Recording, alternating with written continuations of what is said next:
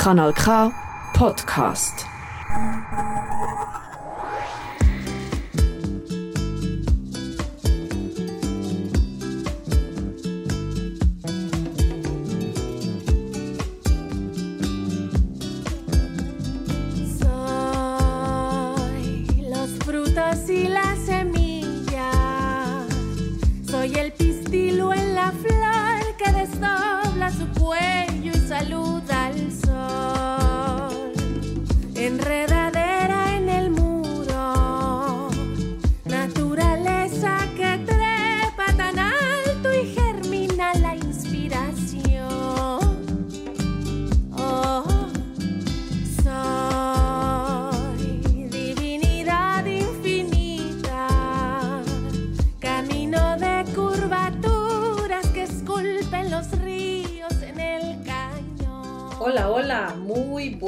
Noches a todas, a todos y todes que nos acompañan en esta emisión número 20 de tu programa de Ni Chicha ni Limoná, que transmite el segundo lunes de cada mes desde el 107.9 de tu FM y en el www.canalk.ch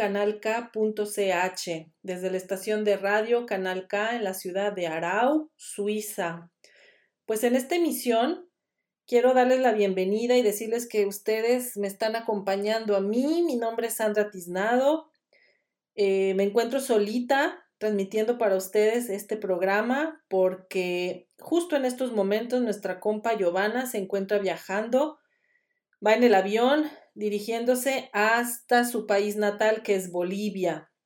Y bueno, eh, seguramente nos estará escuchando nuestro querido Fabián, su compañero de vida de Giovanna, que siempre es nuestro fan número uno, fiel al programa. Fabián, te mandamos un cariñoso saludo. Nuestra compañera del programa Maricruz, que en estos momentos está ella pues en su serie de festivales de performance, anda muy ocupada con esos, este, con esos menesteres artísticos. Y Santi, te mandamos un especial saludo, compañero y pues mucha suerte a Denise en su presentación de el examen para su maestría.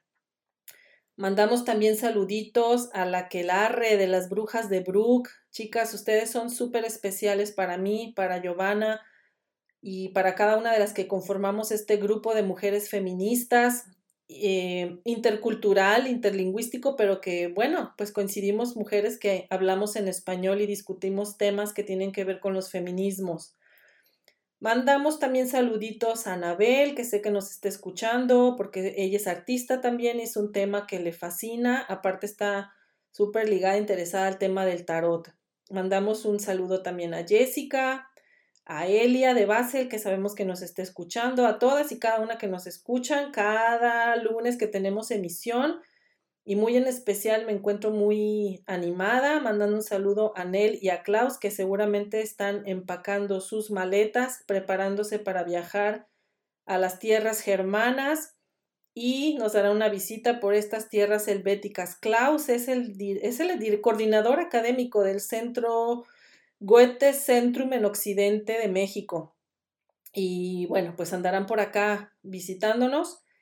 Y pues ya está, vámonos de filo al programa, pero antes quiero presentarles esta deliciosa cumbia colombiana de parte de este grupo de compañeras feministas que se llaman Corroncha Son y esta canción se llama Llegaré. A ver a qué les parece.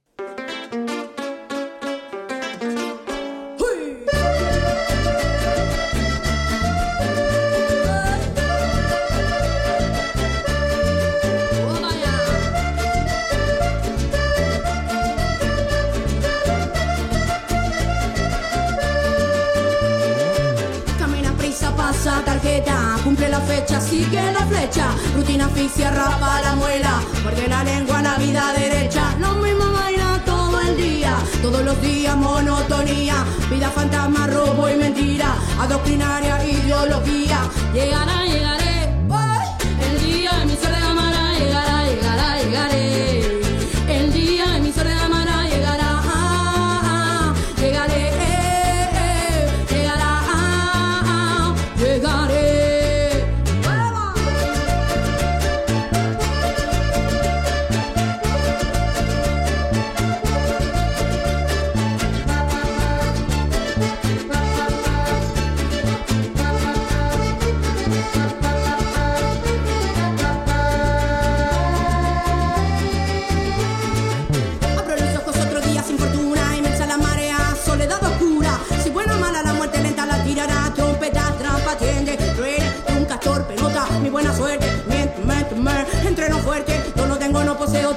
suerte. Ruido cansa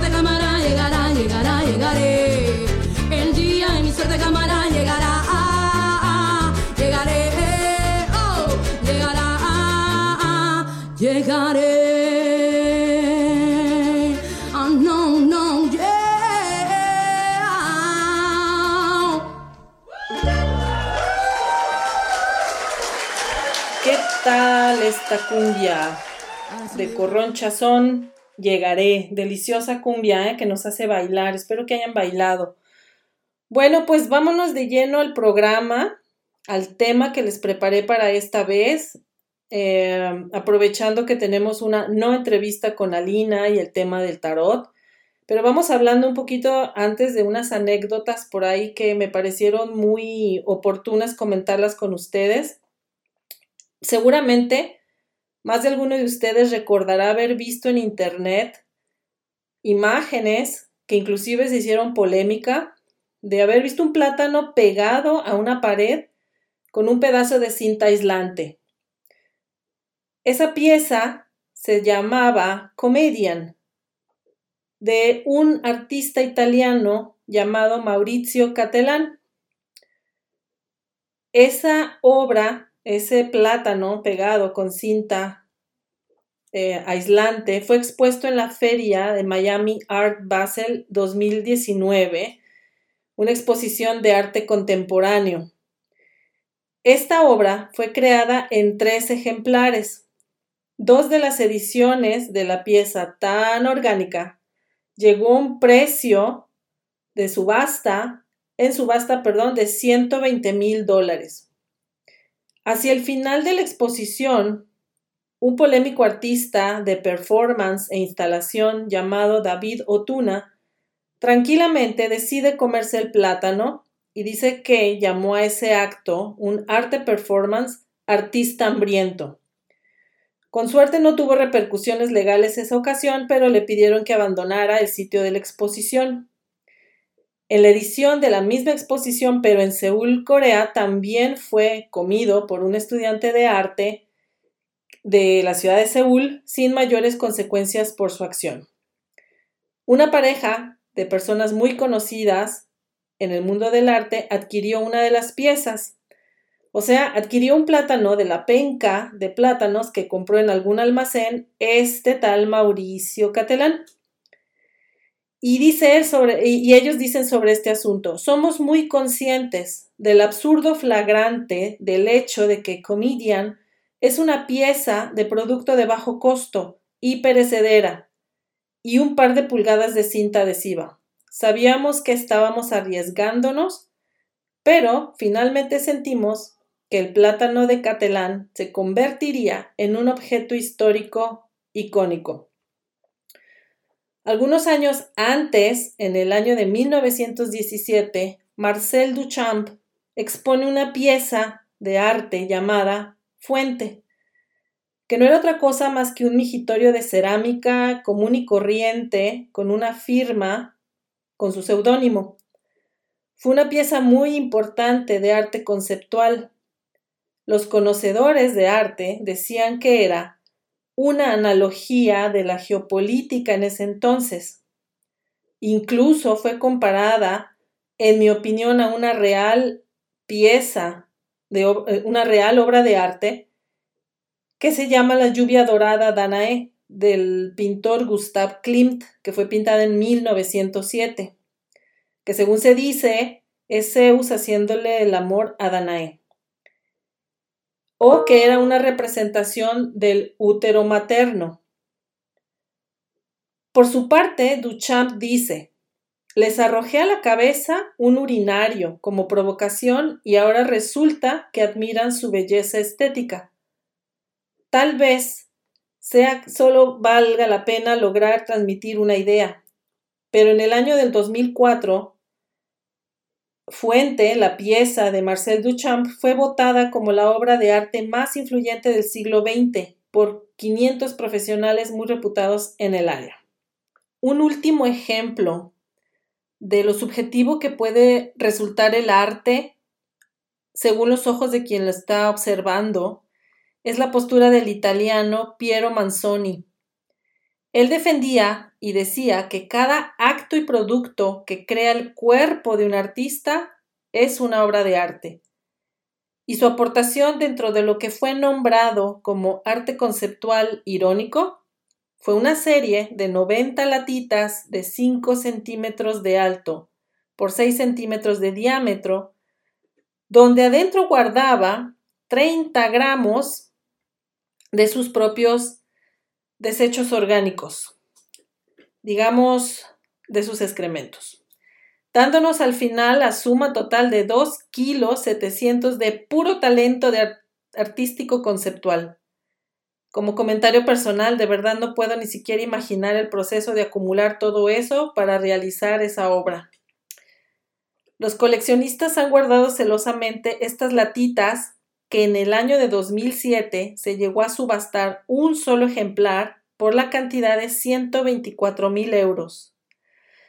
Híjole, esto me trae a una conclusión. Ya lo saben, señoras y señores, Die Künstler Scheiße y sein Gewicht in Gold wert. La mierda del artista vale su peso en oro. Podemos entonces concluir tal vez que el arte o lo artístico no es la obra en sí misma, sino el concepto, el símbolo o la idea que nos intentan transmitir. Entonces, ¿será que estamos comprando los conceptos? ¿Les pagamos a otros por las ideas que, nos transmiten? ¿Somos pues entonces consumidores de símbolos y de conceptos? ¿Por qué será que amamos tanto los símbolos? Y más aún, ¿cuántas de nuestras acciones cotidianas reflejan esa necesidad que tenemos de darle un simbolismo a todo? Me viene a la mente, no sé, ejemplos tan sencillos como el usar anillos cuando nos casamos con alguien. O nos colgamos a veces en el cuello piezas fabricadas de algún metal o de algún textil, creyendo que contraer colgadas nos brindan cierta protección. Más aún, con echarle agua en la cabeza o inclusive sumergirlos en el agua a recién nacidos, algunas veces con franca violencia de verdad por parte de los, de los sacerdotes, que con esa acción lo salvamos de ir a un lugar horripilante donde su alma estará atrapada si es que llegara a morir. Y lo digo con todo respeto para aquellos que siguen la religión católica, pero de verdad yo no puedo explicarme la lógica de ese acto. Lo respeto, pero no lo entiendo. Y seguramente eh, hay todo un simbolismo y una serie de ideas y de creencias que sustentan esta práctica, pero a la verdad me parece muy violenta contra los menores. ¿Qué necesidades yacen en nosotros que necesitamos que se expresen a través de los símbolos? Quise compartir con ustedes todas estas situaciones que fueron hechos reales para reflexionar un poco juntos acerca de, sí, intentar contextualizar lo diverso, lo vasto, lo complicado que puede llegar a ser la interpretación. La interpretación desde nuestra personal postura. Puede ser la interpretación de sueños, la interpretación de ciertas palabras, interpretación de actos, de intenciones y, en este caso, la interpretación del fascinante mundo del tarot y de los oráculos. Estás en esto que es ni chicha ni limona, en Canal K en Arau, Suiza, ni Chicha ni Limoná es una colectiva radial con posturas antipatriarcales, con una perspectiva feminista, sin estar atadas a ninguna ola o ideología en particular. Creemos que todo acto, por sencillo que sea, es un acto político, y traerte buena música también es una práctica y compromiso constante. Hago una pequeña pausa para irnos a otra canción maravillosa. Esta es una canción lejana, por aquellos años maravillosos del 1997. Laza de Sela es una cantante, era una cantante porque ella lamentablemente falleció a causa del cáncer de seno, cáncer de mama. Una cantante mexicano-estadounidense que cantaba tanto en español como en inglés y francés. Este álbum, eh, La Llorona, tiene una canción tan maravillosa, tan sentida y tan llena de simbolismos, que se llama La Celestina. Acompáñenme a escucharla y disfrutémosla.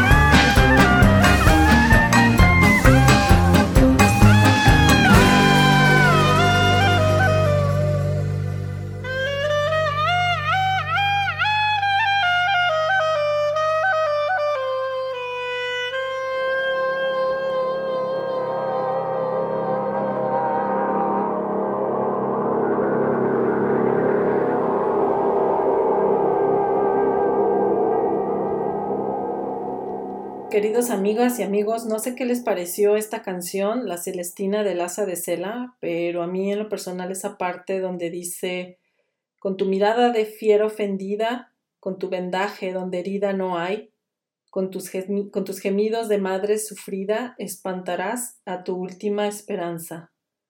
Haz de tu puño algo cariñoso y haz de tu adiós un ay mi amor, y de tu seña una sonrisita y de tu fuga un ya voy, ya voy llegando. Disfrútenla, de verdad recomiendo muchísimo este álbum, La Llorona, del año de 1997. Y bueno, pues antes de, de, seguir con el tema del arte y el tarot y los simbolismos y los arquetipos, quisiera leerles algo que me encontré por ahí, que me encantó. Es un escrito de Jack Kerouac, Jack Kerouac, seguramente lo estoy pronunciando mal. Eh, se llama Brindemos por las locas. Brindemos por las locas, por las inadaptadas, por las rebeldes, por las alborotadoras, por las que no encajan, por las que ven las cosas de una manera diferente, no les gustan las reglas y no respetan el status quo.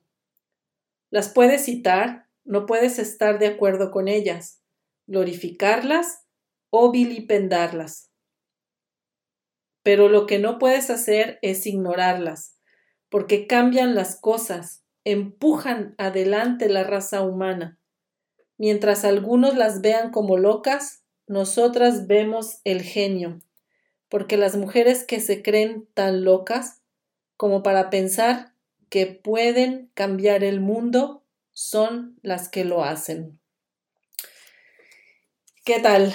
Estamos locas y seguramente muchas de las que nos están escuchando que les gusta este programa están igual de locas que nosotras. Les mandamos un fraterno y sororo saludo y un gran beso a todas. Bueno, pues estamos aquí hablando de arte, de algunas anécdotas que sucedieron reales en cuanto a la interpretación y a lo subjetivo del arte, eh, las cantidades que pueden llegar a, pagar ciertas personas por algo que consideran una obra de arte y la subjetividad de la interpretación de aquello que están contemplando. Eh, estamos hablando pues de arte, las múltiples interpretaciones sujetas a la serie de subjetividades influenciadas por la percepción de quien lo está contemplando. Y como el tema del mundo del tarot y los oráculos coinciden mucho en este orden de ideas, todos en alguna manera vamos atesorando una serie de intereses a lo largo de nuestra vida, que nacen según las cosas que nos impresionan, las cosas que nos van generando curiosidad y en algunas ocasiones esos intereses se llegan a convertir en habilidades aquellos que por interés o curiosidad ven, eh, escuchan un instrumento por primera vez en su vida y deciden practicarlo hasta que lo dominan y hacen de ello una habilidad o una carrera de vida o un estilo de vida. En el mundo del tarot no es la excepción, ¿no? Eh, pero más allá, más allá de lo esotérico o de charlatanería que puede resultar para algunos, ¿no? Su opinión respecto al tarot, eh, déjenme contarles que, bueno, ah, hubo un psiquiatra suizo, Carl Gustav Jung, padre de la psicología analítica, encontró en el tarot una herramienta muy poderosa debido a la riqueza del lenguaje simbólico que encerraba. Para él, para Carl Jung, cada uno de los arcanos estaban aparejados y conectados con ciertos conceptos o principios que nos han regido a toda la humanidad de manera muy fundamental a la psicología humana y que se ha transmitido por generaciones, por todos los siglos que, que la humanidad lleva hasta este momento. Y a estos conceptos o principios los llamó arquetipos. Y estos patrones emocionales operan de manera inconsciente en nuestras conductas diarias, tanto a nivel personal como social, pues estas determinan en gran parte cómo percibimos las sensaciones y las imágenes del mundo general.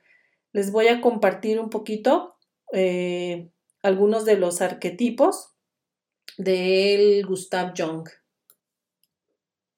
Yo en lo personal encuentro fascinante el mundo de los arquetipos y toda esta teoría de las personalidades según Carl Jung. Hace muchos años, como ya en algún otro programa les he comentado, eh, yo estudié psicología hace muchos años, no lo ejercí por muchas razones, pero al final las cosas que te impactan son las que se quedan muy grabadas en ti, en tu, en tu psique, ¿no? Vamos a decirlo de esa manera. Y a mí todo esto de las imágenes arquetípicas y el tipo de, de, psiquiatría que manejó Carl Gustav Jung, a diferencia de Freud, que era eh, más, em, más, más rígido, Carl Jung estaba muy relacionado con algunos temas hasta, pues sí, esotéricos, ¿no? Un poquito alternativos para, para esos tiempos.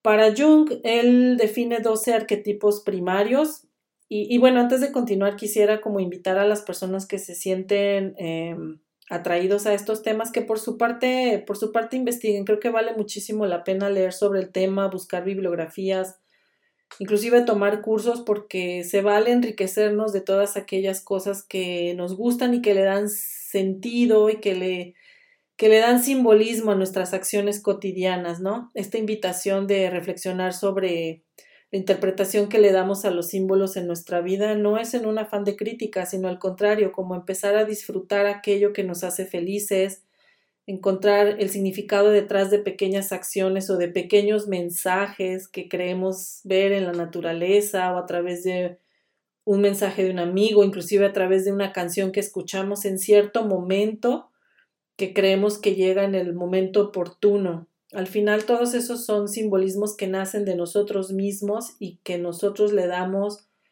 la interpretación eh, muy subjetiva porque no necesariamente el otro está obligado a interpretarlo igual que yo y yo creo que de ahí nacen muchísimo los malos entendidos y las fallas en la comunicación con nuestras personas cercanas. El querer imponer nuestro punto de vista o que insistamos en que ellos vean las cosas desde nuestro ángulo. Yo estoy aprendiendo a relajarme con eso porque entiendo que jamás voy a lograr que los demás piensen o, valoren el punto de vista que yo tengo sobre las cosas, pero sí el poderme sentar, dialogar y tratar de hacerles ver desde mi ángulo cómo es que yo lo estoy viendo, pero eso me compromete a hacer lo mismo con la otra persona, intentar yo entenderlo y observar las cosas de un mismo conflicto o de una misma situación desde su punto de vista. Entonces, bueno, volviendo a esto de los arquetipos primarios de Carl Gustav Jung, eh, él maneja 12 arquetipos básicos. El uno sería el inocente. Y el inocente es eh, todas aquellas personas que son criticadas por ser soñadores e ingenuos. Seguramente al írselos leyendo y mencionando, algunos van a reconocer a alguien cercano a su, a su vida, a sus amigos, a sus familiares o inclusive ustedes mismos, se van a identificar con algunos de estos aspectos de la personalidad, a estos arquetipos. Entonces, pues este tipo de personas son criticadas por ser soñadores e ingenuas, inclusive esas que llegan a molestar un poquito, ¿no? Ay, qué, qué este ingenuo puedes llegar a ser. Y hay gente que se enoja con ellos, pero es una manera muy linda también de, de, de activar esa energía, ¿no? De esa energía eh, arquetípica del inocente. Eh, la meta de esas personas, pues, es ser feliz. Su miedo es ser castigados por hacer algo malo Alguna de sus debilidades es confiar demasiado en los demás y estas personas por lo general tienen una fe y una apertura mental impresionante. Sí, yo conozco, yo conozco y reconozco algunas personas con estos aspectos, ¿no? Ahora sí que eh, la, la, figura arquetípica que fluye en ellos vendría siendo esta, el inocente. La que sigue a la número dos es el amigo, el arquetipo amigo representa aquellas personas que son confiables, realistas y muy honestas. Algunas personas pueden describirlos como muy poco negativos a veces y la verdad eso a mí me da un poquito de, no de envidia, de esa envidia que decimos, así que en México decimos envidia de la buena, porque de verdad sí reconozco yo que algunas veces peco de, de, sí, realista pero pesimista, ¿no? Y a veces esas personas que son demasiado optimistas y ven la vida de color de rosa, digo, tampoco es de que yo quiera absorber totalmente esa personalidad, ¿no? Hay que tener un sentido muy realista y más en estos tiempos, pero sí, sí me gustaría a veces como absorber un poquito de esa energía, ¿no? Un poquito más eh, ligera, ligera eh, con la vida. Esas personas son los amigos que siempre están buscando pertenecer al mundo y pueden unirse a muchos grupos y comunidades para encontrar un lugar donde encajar. Y otra vez, bueno, los que ya me conocen eh, saben que, que, precisamente ese no es mi objetivo, ¿no? Buscar encajar. Yo me siento muy a gusto, más bien como aislándome. Yo me identifico muchísimo con el arcano del tarot, el, el, este, ay, se me fue el nombre ahorita. El, bueno, ya, ya, se los, ya se los mencionaré después. El objetivo de estas personas es pertenecer y su miedo es quedarse fuera o sobresalir de la multitud. Una de sus debilidades es que pueden ser también un poquito demasiado cínicos y su talento es ser honesto y abierto. Son muy pragmáticos y realistas. El tercero de nuestros arquetipos es el héroe. El héroe siempre se esfuerza para ser fuerte y defender a los demás. Pueden sentir que tienen un destino que deben cumplir. Los héroes son valientes en su búsqueda de justicia e igualdad y se enfrentarán incluso a las fuerzas más poderosas si piensan que están equivocados. El objetivo del héroe es siempre ayudar a los demás y proteger a los débiles. Su miedo es ser percibidos como débiles o asustadizos. Su debilidad es la arrogancia. Siempre tienen que estar en una batalla para luchar contra ella. Y su mayor talento es la competencia y el coraje. El cuarto de nuestros arquetipos es el cuidador. Sí, también reconozco algunas personas bajo este, esta figura arquetípica. Eh, estas personas están llenos de empatía y de compasión. Desafortunadamente otros pueden explotar su, su, la, la naturaleza en sí que tienen para sus propios fines y sacar provecho de ellos. Los cuidadores tienen que prestar más atención para cuidarse a sí mismos y aprender a decir no a las demandas de los demás. Esto vale mucho la pena recalcar que no tiene género, o sea, el arquetipo puede ser tanto femenino o masculino, ¿no? Opera la energía nada más, entonces hay mujeres eh, u hombres que pueden pasar precisamente por, por esta figura arquetípica y cumplir sus, sus cualidades, ¿no? Que estamos mencionando ahorita, que estoy, que estoy mencionándoles ahorita. El quinto sería el explorador. El explorador nunca es feliz a menos que experimente emociones nuevas, de forma más o menos constante. Puede disfrutar visitando diferentes países, puede estar muy feliz aprendiendo sobre nuevas ideas y filosofías, pero le resulta difícil establecerse en un trabajo o una relación durante demasiado tiempo, a menos que el trabajo o la relación le permita conservar su libertad para explorar. ¡Wow! Sí, hay personas así. Y yo creo que tanto como en el tarot, esas energías arquetípicas del tarot eh, se presentan en todos y en cada uno de nosotros en diferentes momentos y situaciones. No es que solamente te define una y bajo una sola te rige, se rige tu personalidad o tus conductas o tus patrones de pensamiento sino que están en un juego constante y pasan de una a otra, ¿no? Porque al final son energías que están en interacción.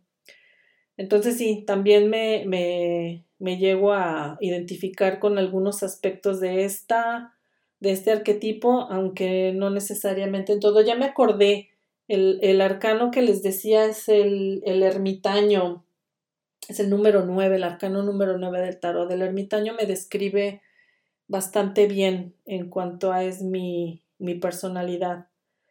Pero vuelvo a lo mismo, una vez que ustedes si tienen el interés de entrar en este mundo maravilloso del tarot y empezar a estudiarlo, a leer, a observar los, las, los mazos, las cartas de los mazos, observarlos, ver sus colores, qué símbolos los acompañan, las energías que transmiten unos a otros, cada una de las cartas y cuando empiezan como a combinarlas y empieza el diálogo, entre ellos establecen relaciones, establecen diálogos, más que ir en un afán de intentar adivinar el futuro, porque yo creo definitivamente que el futuro no está determinado, uno lo va construyendo en base a muchísimas cosas que no es el, punto en este, en este programa discutirlo, pero no está definido, sino que tú mismo lo vas construyendo.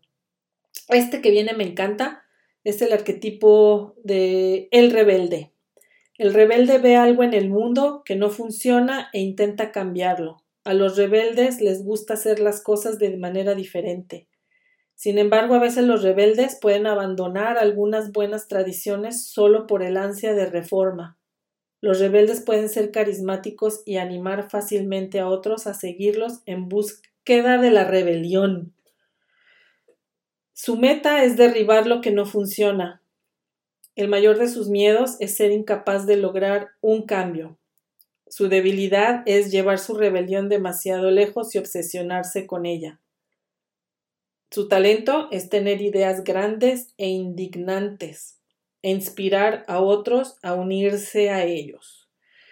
Pues honestamente yo todavía no inspiro a otros a que se unan a mis causas, pero por algo en esta colectiva radialista de Nichicha ni Limoná, con historias tan diferentes de vida. Todos somos migrantes en diferentes circunstancias, migrantes en este país, en Suiza. Tres somos de México y nuestra compañera Giovanna es de Bolivia. Y bueno, coincidimos aquí, pero si hay algo que nos une es definitivamente la energía del arquetipo del rebelde.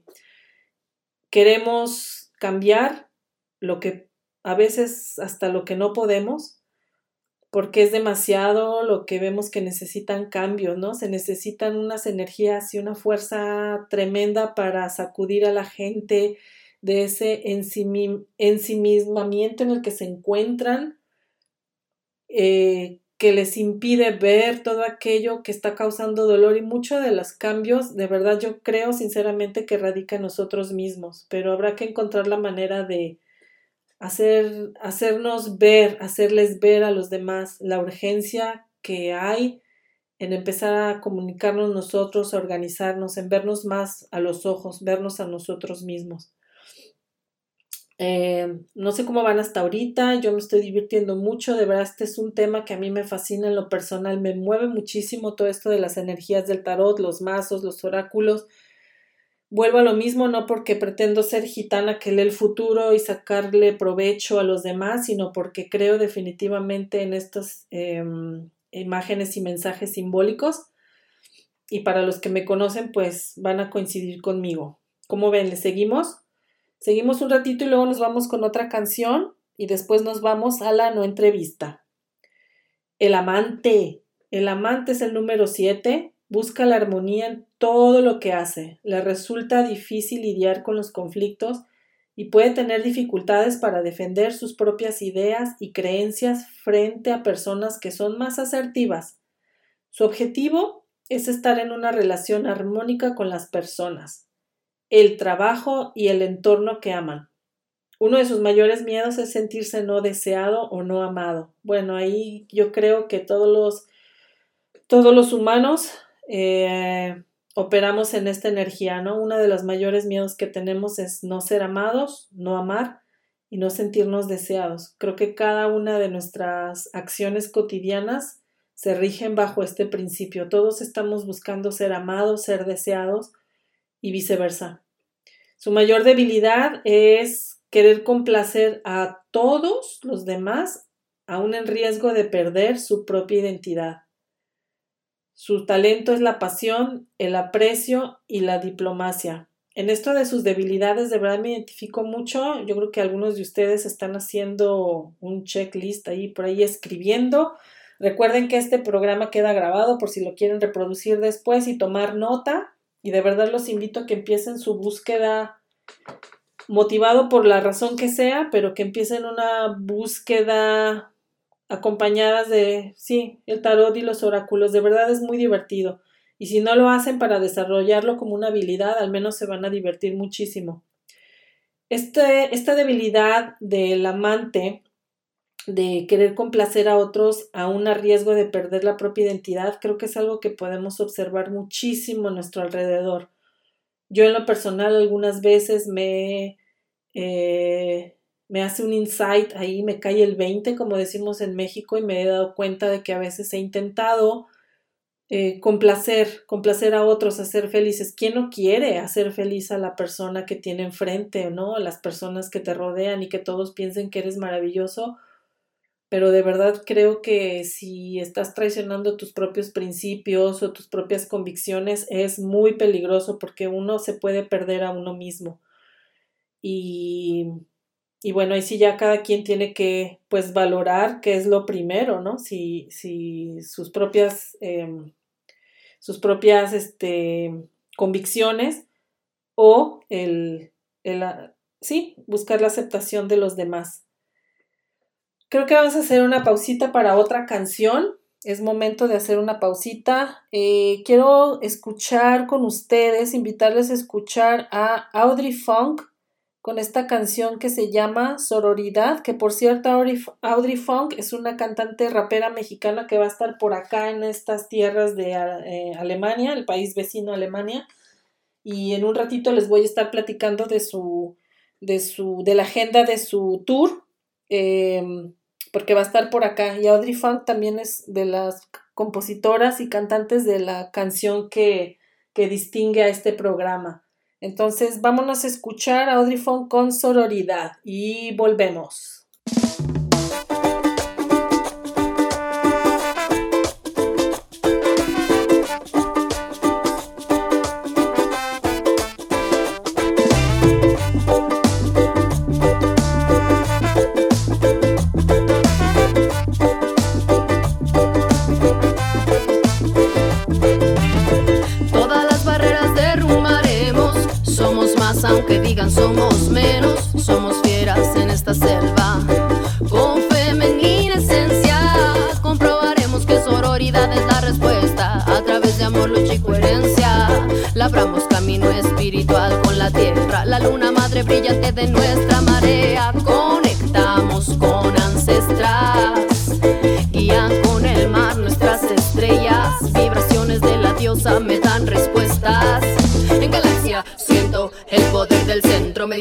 Pachamama te regala en cada aliento el suspiro del cuerpo cuando me libero. Con mis hermanas vibro, rivalidad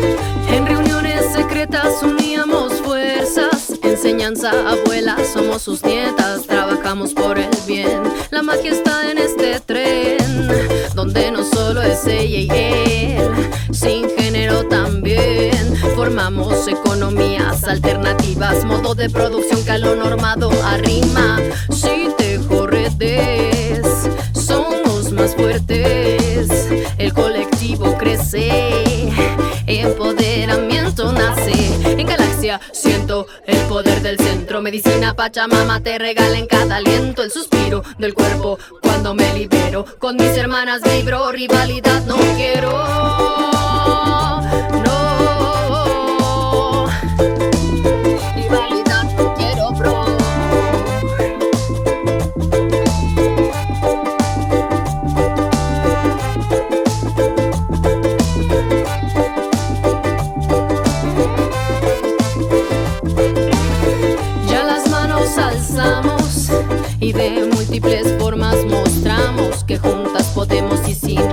Que han implantado. Trabajar por crecer, fuerza conocer.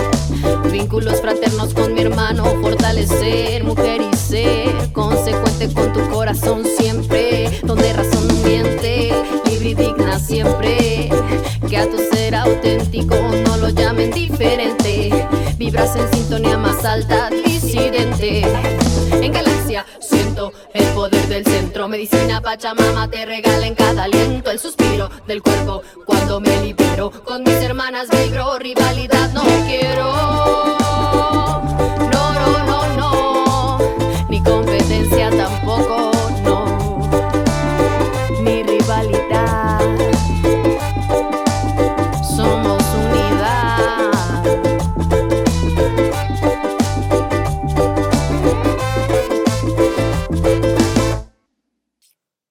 bueno, volvemos con el tema del el mundo del tarot, del arte, de la subjetividad, de los arquetipos junguianos en este programa que es Ni Chicha ni Limoná en Canal K.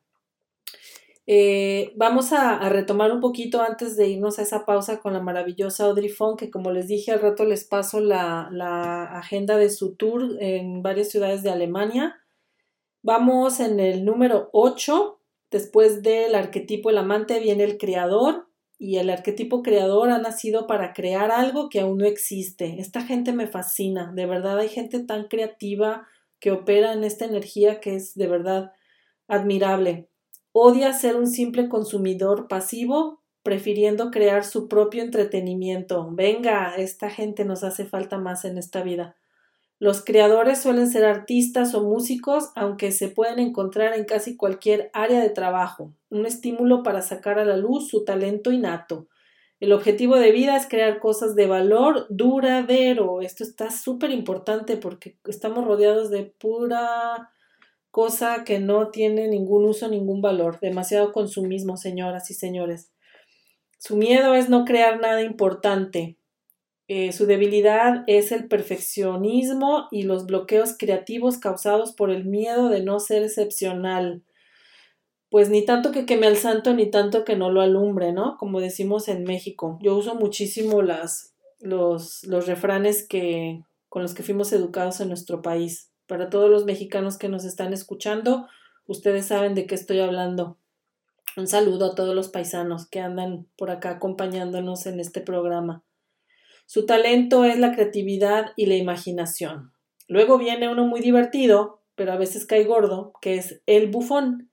El bufón le encanta animar la fiesta con humor y trucos. De verdad, uno de los ah, aspectos de personalidad que yo puedo llegar a admirar y hasta así me pongo celosa, ahí sí se los confieso, es de esas gentes que saben hacer reír.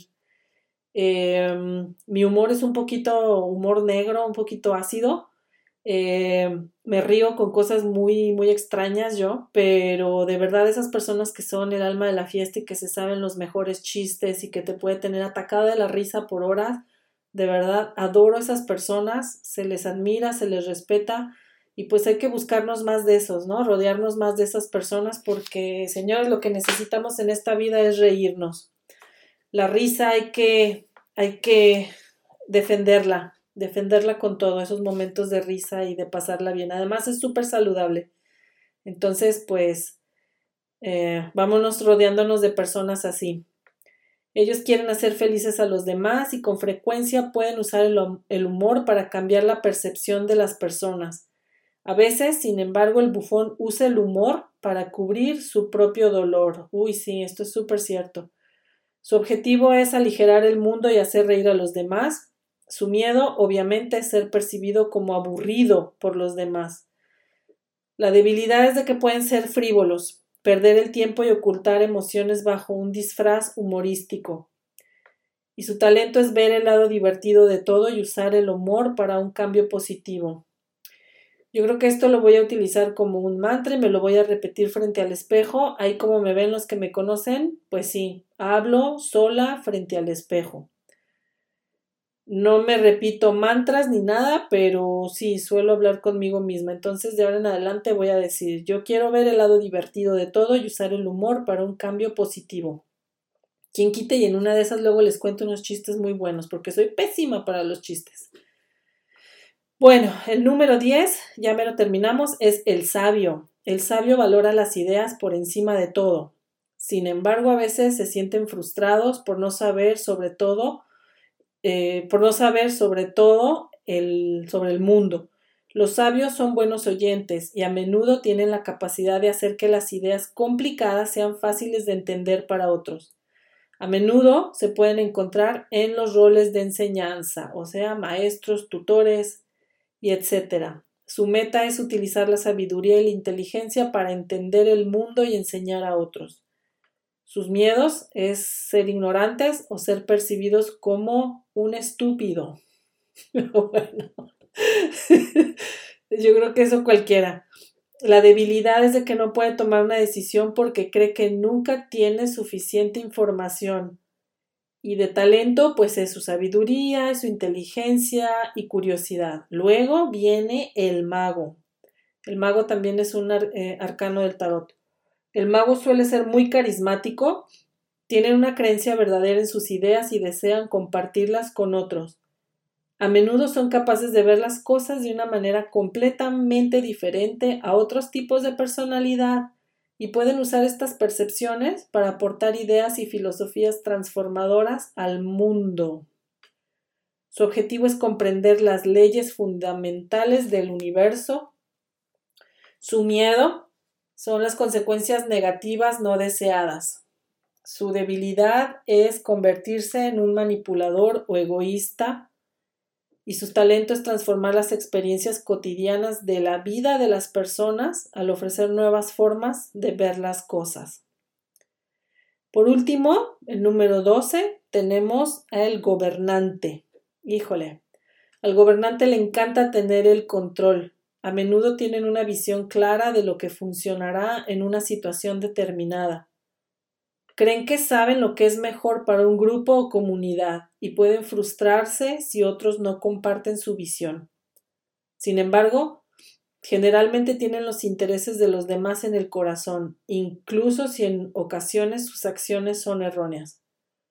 La meta es crear una familia o comunidad próspera y exitosa.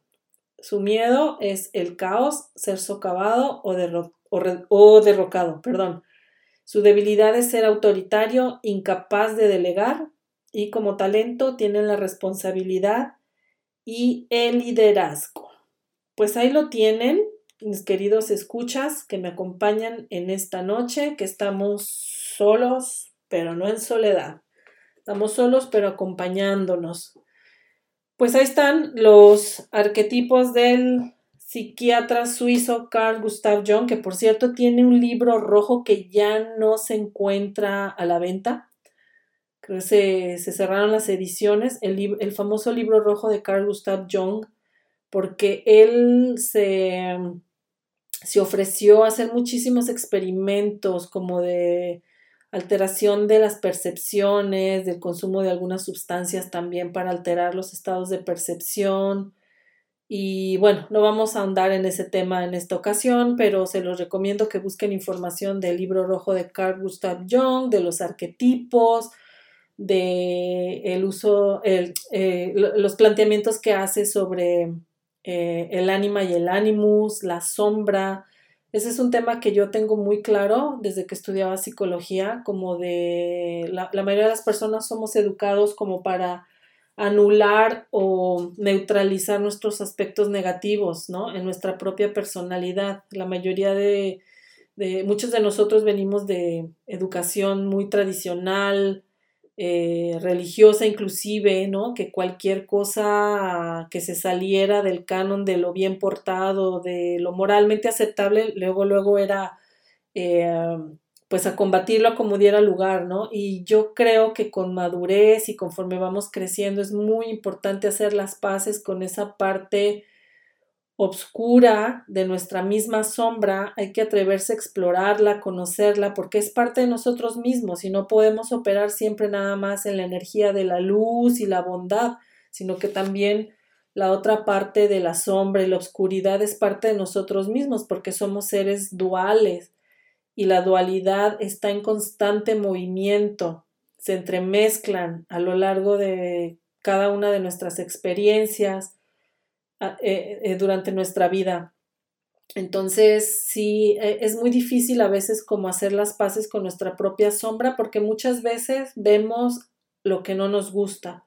Podemos llegar a, a, rechazarla y, y de verdad yo creo que vale la pena invertir tiempo en, conocerse y en aceptarse y también aceptar esa parte, nombrarla y aceptarla. Em, pues bueno, ustedes están acostumbrados a escuchar este programa siempre en una bola, somos cuatro personas que lo hacemos posible, hay una chorcha, mucha risa, mucha babosada también que llegamos a decir, aunque también ustedes saben que siempre tocamos temas importantes, ¿no? Temas a veces dolorosos, pero bueno, en esta ocasión me tocó estar sola y con mucho cariño les transmito este programa, este tema que me encanta, de los tarots y eso, entonces pues bueno, seguimos y ya para la próxima vez ya estaremos juntos algunos, em, como ustedes están acostumbrados. Muchísimas gracias por acompañarme esta noche. Espero que nos escriban y que nos hagan algunas sugerencias, comentarios, si les gustó, si no les gustó. Tenemos una página Instagram que nos abrió la querida Maricruz, que es ni chicha ni limoná. Y em, sí, en Instagram así tal cual. Entonces ahí también nos pueden eh, dar una visitada, ver las fotografías que tenemos ahí posteadas y hacernos algún comentario. Todos los comentarios son bienvenidos. Y pues bueno, entramos de lleno al tema del tarot. Ahorita les estaba explicando y contando un poquito de los arquetipos y los arcanos del tarot eh, funcionan mucho en base a los arquetipos. El tarot posee una simbología eh, más tradicional estructurada, a diferencia de los oráculos. Yo no sabía distinguir ¿no? la diferencia. Aquellos que son amantes de todo este tema saben que hay oráculos y tarots como eh, al por mayor. Hay demasiados mazos con algunas ilustraciones maravillosas, pero a diferencia del oráculo, el tarot es más, sí, más, más, está más estructurado.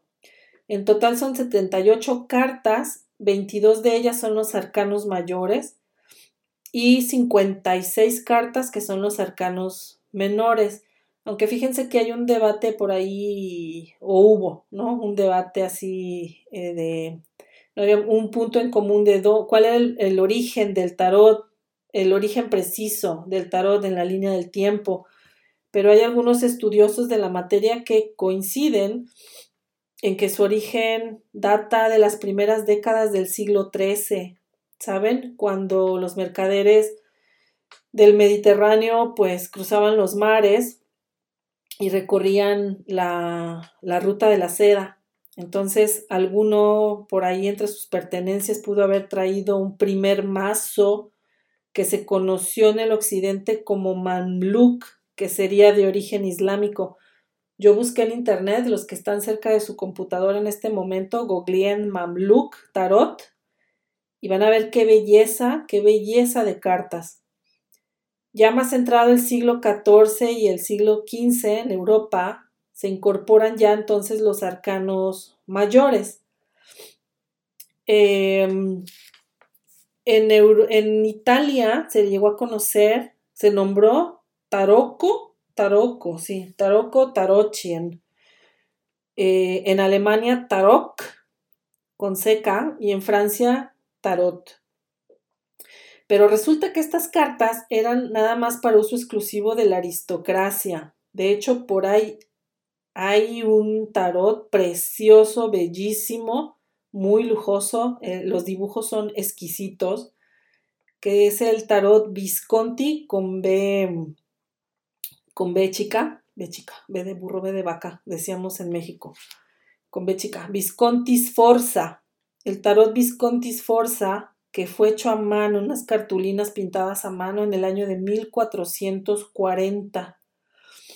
Es el primer tarot como tal que se, que se conoce, ¿no? En Europa.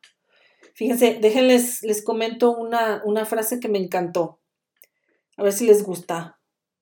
En la vida uno debe hacer lo que le dé la gana, porque la frase que comienza con hubiera querido Vale para una chingada, dice y firma Leonora Carrington. Para los que conocen a Leonora Carrington, más bien para los que no conocen a Leonora Carrington, ella fue una artista aristócrata, sí, nació en una muy buena cuna eh, en Reino Unido, ella es de origen inglesa, pero ella se exilia en México Bendito México que ha servido de refugio político para muchísimos artistas y muchísima gente pensante, ¿no? Eh, los, los, intelectuales maravillosos que se exiliaron en México, ahora sí que de, de España, de Rusia, de, de Inglaterra, de, pues de todas partes. Mi país ha sido un, un ha sido muy bondadoso, y con una política exterior abierta para dar refugio y dar asilo a quien lo solicite. Yo estoy muy orgullosa por ser mexicana y adoro esa parte que tiene mi país, de no intervenir en, en la mm, autonomía de otros pueblos y naciones. No se dice, no se puede decir lo mismo del país vecino, que bueno, ya hasta ahora resulta que si no fuera por ellos estaríamos comiendo comida de gatos, ¿no? De lata. Y yo, como lo dije en alguna ocasión, yo todavía no me decido si Whiskas o Cat es la mejor marca, pero mientras tanto, pues eh, seguimos comiendo tacos y seguimos siendo un parteaguas en cuanto a gastronomía, en tradiciones, en cultura. Y pues que me perdonen los republicanos, el señor republicano que dijo eso, el señor Graham, pero pues lo invitamos a, a pasar una temporada con nosotros en México, ¿no? Siempre tenemos una lata de comida de gato extra en la alacena. Bueno, pues ya está. Entonces, hablando de Leonora Carrington, esta mujer huye a México, eh, se refugia en México huyendo de la Segunda Guerra Mundial, siendo inglesa, pero se, se nacionalizó mexicana y ahí vivió hasta los últimos días de su vida. Ella falleció en el 2011. Vivía en una casita que ahora es un museo, que por cierto está por abrir sus puertas en el 2024. Por ahí está Em, no, perdón, en el 2023. Para los que tienen curiosidad, les paso el dato. Pueden entrar a la página CAS, todo pegado, Casa Leonora Carrington. UAM. UAM son las, las siglas de la Universidad Autónoma Metropolitana uam.mx y ahí hay un recorrido virtual de lo que fue la casa de Leonora Carrington. Esa casita estaba en la colonia Roma Norte, que es una colonia fascinante para toda la banda chilanga que vive acá en, en Suiza ahora, que nos están escuchando, pues van a saber, ¿no? Lo entrañable que es la colonia Roma, la colonia Condesa, la Insurgentes, y bueno, pues ahora está imposible conseguir un departamento en renta en esas colonias porque pues con todos los nómadas digitales que llegaron a invadir nuestro país, que, que sí, honestamente el fenómeno de la gentrificación, que ya hablaremos en otro momento porque nos encanta estar jodiendo con temas políticos en este programa, pero si no lo hablamos, eh, nos enfermamos, porque aquí nos encanta poner las, los puntos sobre las sillas y hablar las cosas que pues nadie se atreve a, no porque sea un tema muy exclusivo, muy especial o muy rencilloso, ¿no? Pero hay personas que pues que están en esta onda de si le puedo sacar mayor provecho económico a mi vivienda, pues ¿por qué no? Lo cual se puede entender, pero hay que entender también el fenómeno que está causando, que es que muchísima gente, que es nuestra propia gente, está siendo desplazada y obligada a irse a las periferias de las ciudades cuando sus trabajos y su vida ha estado en un mismo lugar por darle la preferencia a un extranjero que ni siquiera sus impuestos se quedan en, nuestro país. Entonces es todo un, un aglomerado ahí de ideas, de conceptos que creo que valdría la pena dialogar y eso es precisamente lo que voy con el tema de que nos falta reunirnos más, organizarnos más, discutir ideas y discutir aquello que nos afecta como población, como sociedad.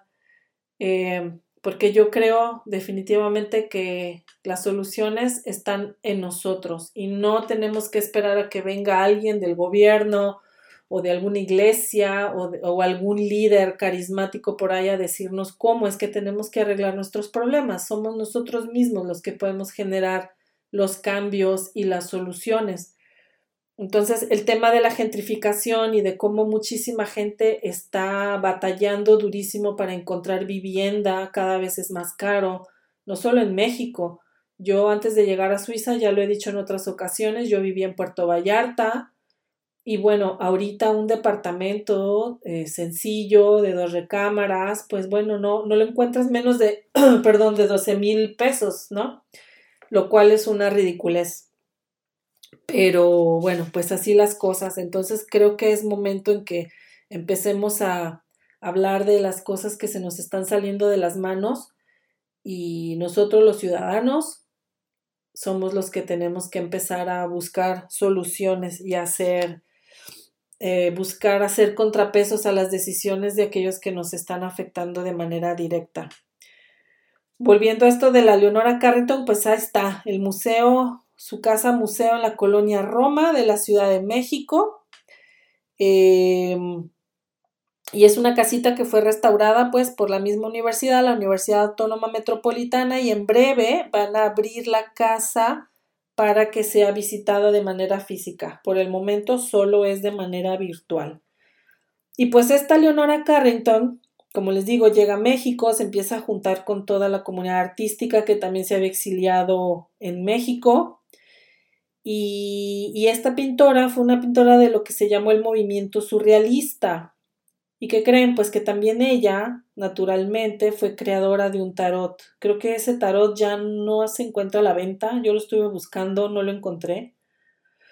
Eh, está un libro, está un libro a la venta, eh, el, tarot de Leonora Carrington. Yo cuando vi las, el mazo de tarot eh, publicado y vi algunas de sus obras, de las pinturas, este mm, de la, del artista que vamos a tener en la no entrevista, Alina, eh, yo de verdad hice luego, luego la conexión con Leonora Carrington. Desde el momento que la vi, eh, entendí que ellas manejaban un lenguaje simbólico y el mundo de los sueños, este mundo onírico y fantástico, ¿no? Que proponen ambas.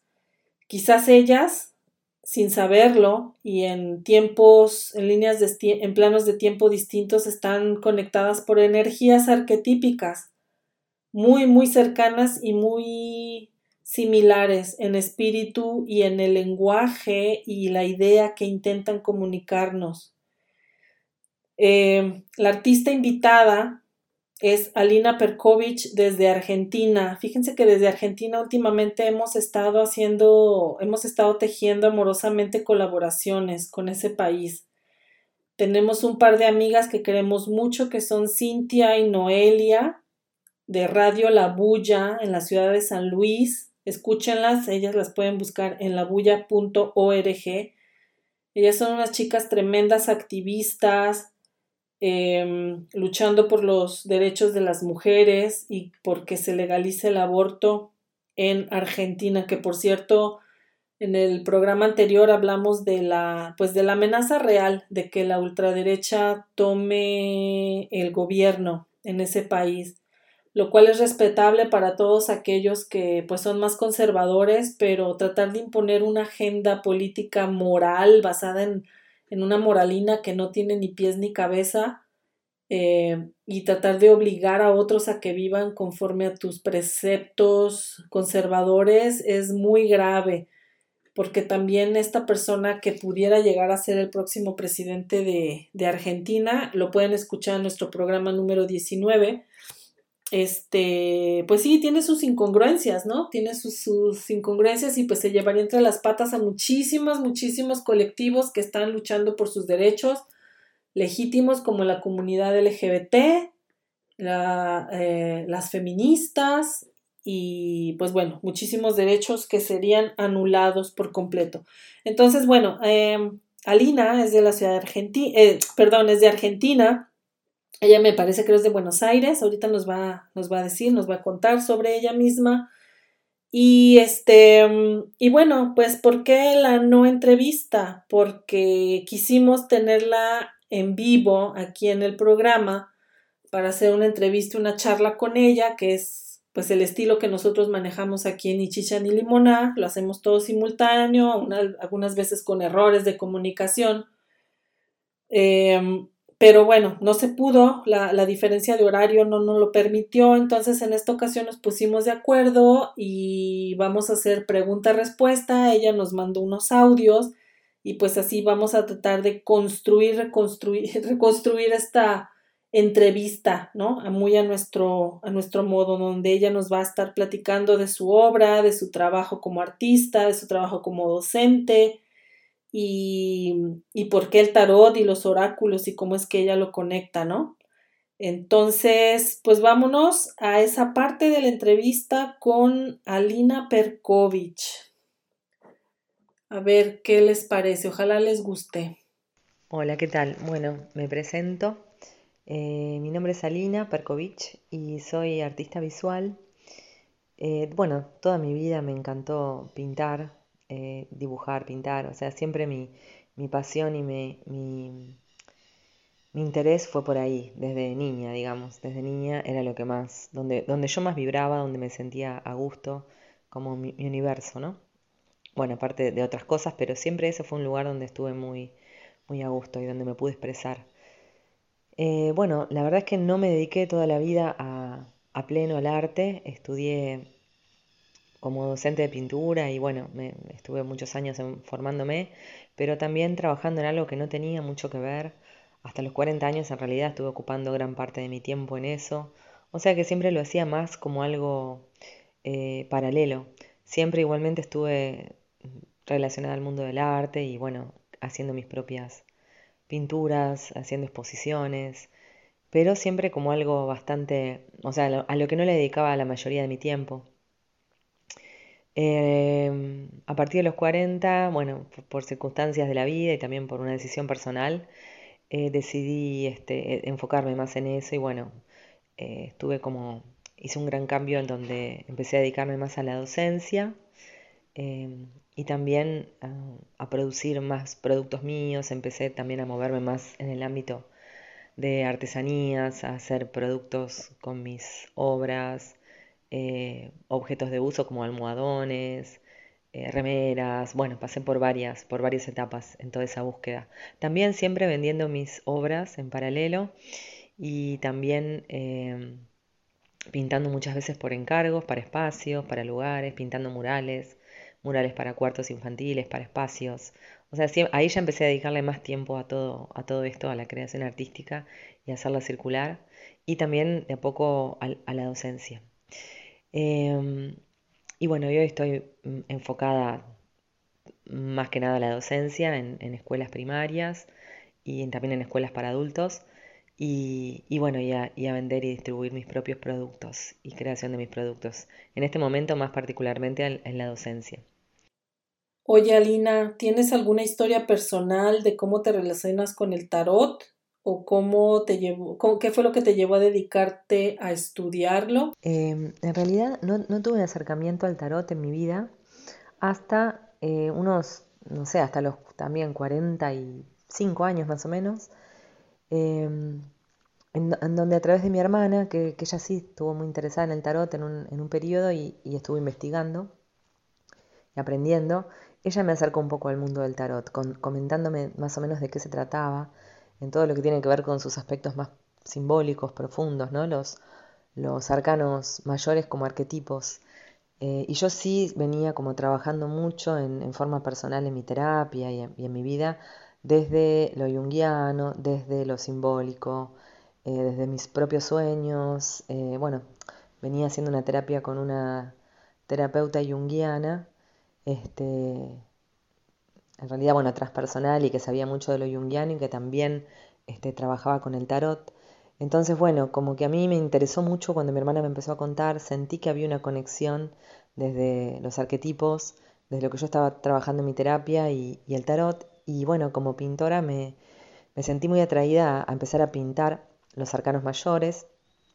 Este, eh, eh, digamos, mi, mi búsqueda tenía que ver con integrar esos arquetipos, integrarlos en mi vida, o sea, descubrir qué de, de, cada uno de los arcanos, eh, ¿no? que son, bueno, el lo, empecé por el loco, el, eh, la emperatriz, la sacerdotisa, el mago, o sea, ¿no? empecé como a, fascinarme con, todo el universo simbólico de cada arcano, desde la imagen también como pintora empezar, empecé a ver diferentes mazos y a ver todos los detalles que tenían y a, y a entender todo lo que significaba cada arcano.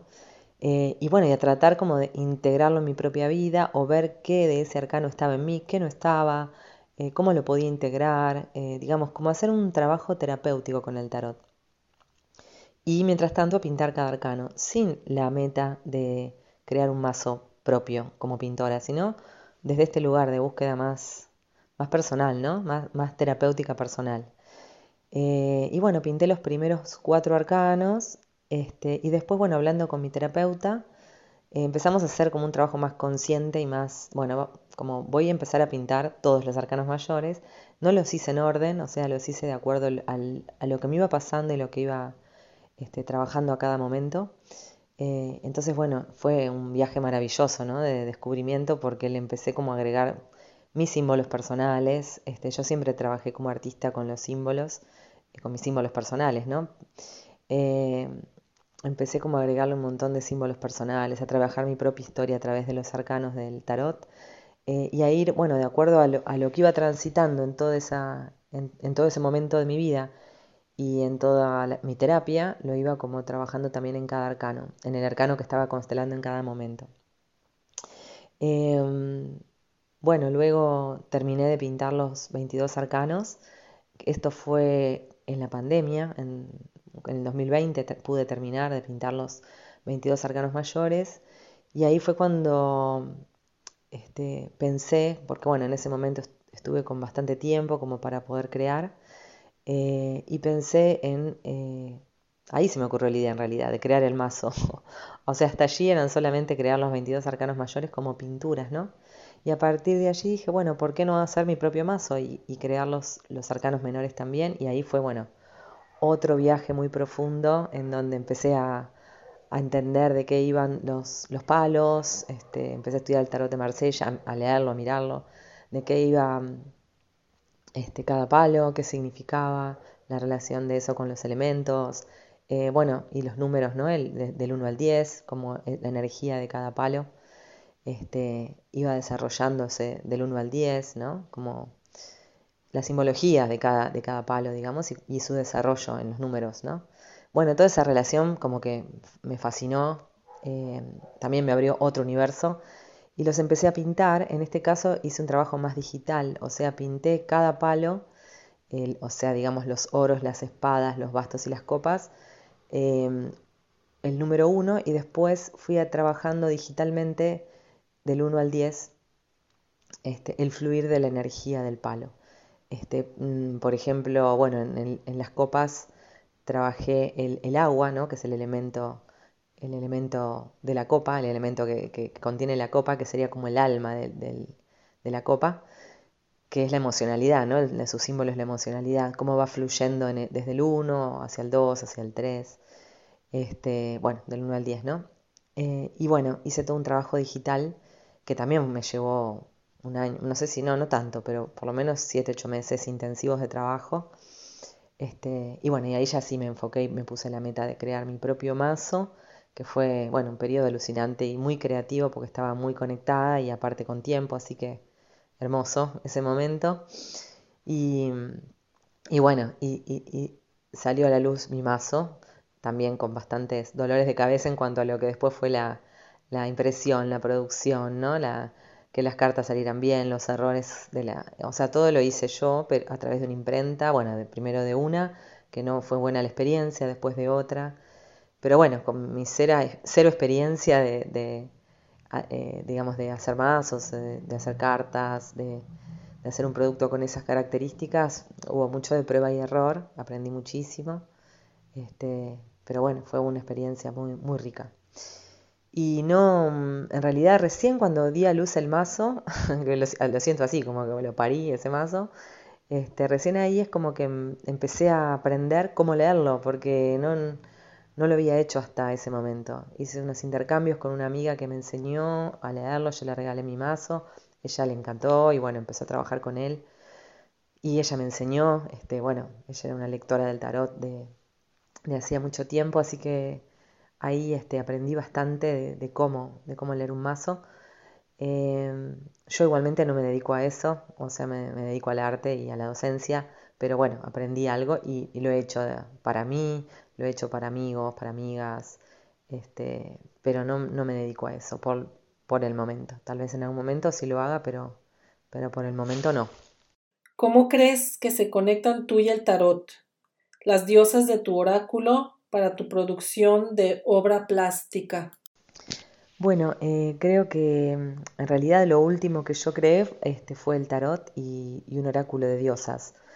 este, con pinturas, algunas viejas, digamos viejas, antiguas de mi vida, que ya las había creado, porque he trabajado mucho sobre el universo femenino toda mi vida, este, y otras pinturas nuevas.